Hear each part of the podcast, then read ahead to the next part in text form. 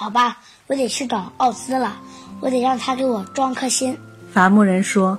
于是他走到宝座殿跟前，叩响殿门。请进。奥兹喊道。伐木人走进去，说道：“想要一颗心。”没问题。小老头应道：“我得在你的胸部割开一个洞，那样才能把你的心装在合适的位置，希望不会伤害你。”哦，不会的。伐木人答道：“我根本不会觉得疼。”于是，奥兹拿出一把铁皮匠用的剪子，在铁皮伐木人的左胸上。剪开一个方形的小口子，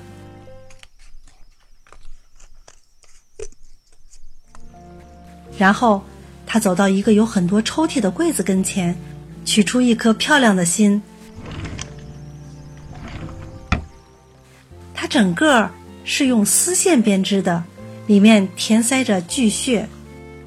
这颗心美吗？奥兹问。美，确实很美。伐木人答道。他高兴极了。不过，这是一颗善良的心吗？哦，非常善良。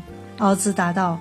他把心装进伐木人的胸膛里，然后把剪下的白铁皮小方块安回去，将剪开的缝平整的焊接好。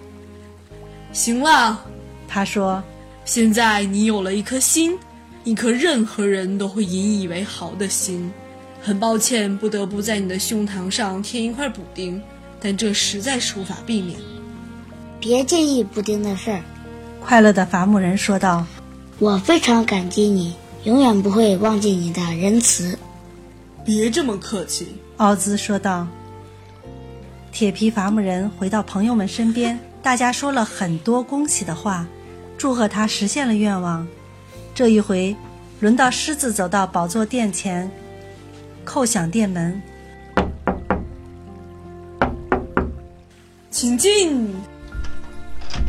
奥兹说：“我想要勇气。”狮子走进殿堂里，说道：“很好。”小老头应道：“我去给你取来。”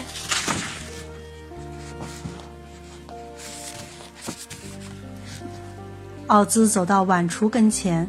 伸手从上面的一层搁板上取下一个方形绿瓶子，把里面的东西倒在一个雕着美丽花饰的绿色的碟子里。他把碟子放在胆小鬼狮子面前。狮子嗅了嗅，好像不喜欢那气味。